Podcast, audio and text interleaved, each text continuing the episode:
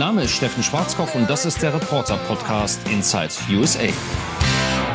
Wer hier ab und zu reinhört, der weiß genau, nicht alles, was ich so in meinem Podcast erzähle, ist bierernst. Manches ist überspitzt, manchmal sogar übertrieben. Die werte Gemahlin hat mich deshalb unlängst gerügt. Ich könne das nicht machen, da wüsste ja keiner mehr, was wahr ist und was nicht. Also kündige ich diesmal gleich vorweg an, heute wird es ernst. Richtig ernst. Wer will, kann also jetzt ausschalten. Ich warte einfach mal ein paar Sekunden und spiele etwas Warteschleifenmusik ein. illicit things are pouring through our border. Their location and, between you know, Russia, China, points of entry, and one of the things that we do have is a lot of money now for points of entry. Schön, was? Ich höre hier auch Donald Trump quasi in der Dauerschleife. Als Beruhigungspille oder gar Einschlafmusik ist er aber nicht besonders empfehlenswert. Ich zum Beispiel schrecke immer beim Wort Mauer hoch. Okay, zurück zum eigentlichen Thema Virginia. Ja, richtig, der Bundesstaat südlich und ein bisschen westlich von Washington. Da geht nämlich ganz schön die Post ab. Politisch meine ich. Was Skandale und Drama angeht, übertrifft man dort zurzeit den Zirkus in Washington um einiges. And I'm a leader.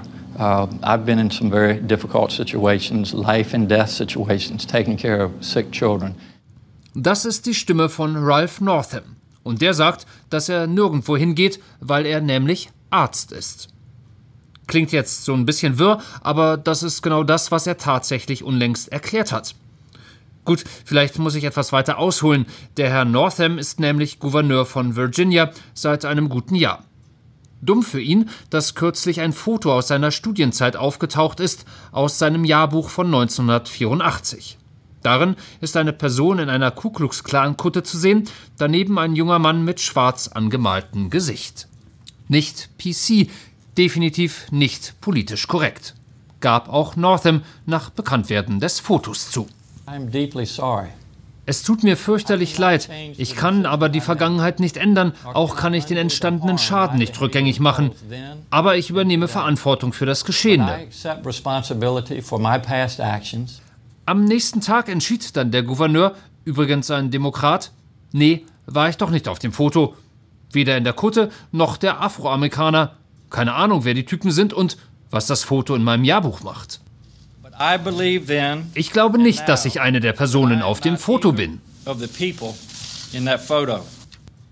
Die meisten Amerikaner dachten daraufhin genau das, was jetzt der ein oder andere Zuhörer denken wird. Aha, natürlich, er war es nicht. Niemals. Und deswegen hagelte es dann doch Rücktrittsforderungen. Wer käme also als Nachfolger in Frage? Sein Stellvertreter Justin Fairfax. Ärgerlich für ihn, eine Frau beschuldigte ihn gerade jetzt der Vergewaltigung. Eine Frau und dann noch eine. Und was sagt Fairfax? Stimmt nicht. Weder die Geschichte aus dem Jahr 2000 noch die aus dem Jahr 2004, alles erstunken und erlogen. Das ist politisch motiviert, eine Manipulation, das ist ja offensichtlich, eine Schmierenkomödie. most blatant examples of a smear.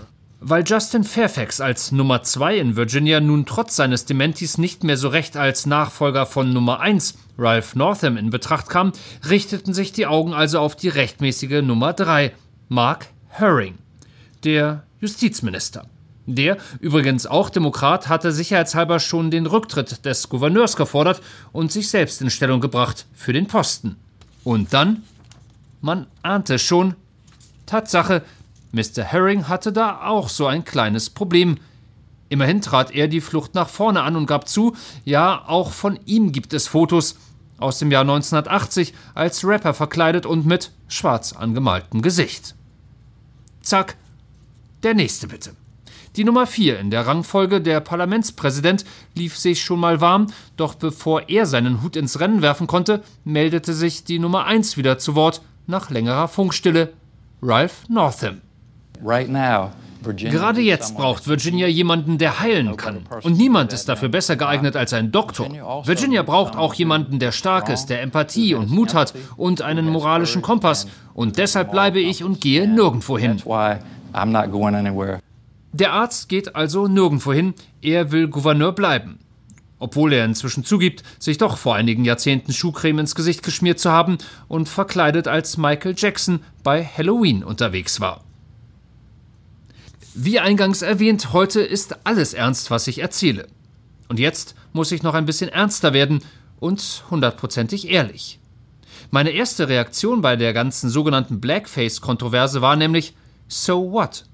Wenn ich mir ein Kostüm anziehe und als Michael Jackson zu einer Party gehe, warum sollte ich mich nicht im Gesicht anmalen? Oder als Rapper, wieso außer Goldketten und Trainingsjacke nicht auch dunkle Farbe ins Gesicht? Wenn ich mich als Schlumpf verkleide, färbe ich mir schließlich mein Gesicht auch nicht weiß, sondern blau. Und wenn ich Biene Meier sein will, greife ich zum gelben Farbpott. Wo ist bitteschön das Problem mit schwarz oder braun? Das Problem, wie so häufig, liegt in der Geschichte. Sklaverei, Rassentrennung und Rassismus, all das ist Teil der amerikanischen Vergangenheit.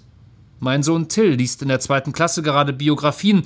Er hat sich in der Bücherei Barack Obama und Martin Luther King Jr. und Rosa Parks ausgeliehen. Und in jeder dieser für Kinder geschriebenen Biografien ist auch die Sache mit dem Blackface beschrieben. Till, du bist dran. Einmal bitte vorlesen.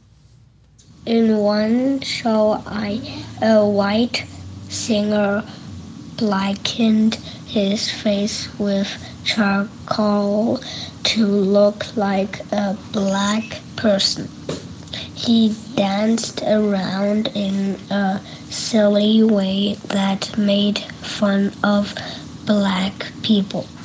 He sang song a song that ended with the words I jump Jim Crow.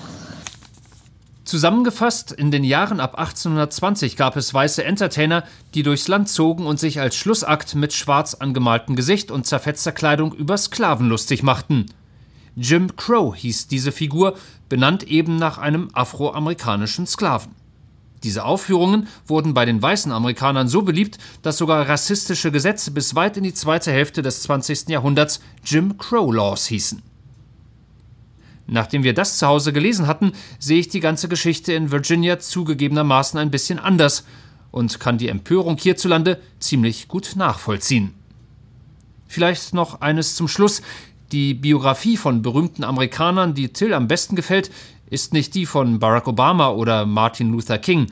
Es ist die von Johnny Appleseed, einem jungen Mann, der auszog, um Apfelbäume zu pflanzen.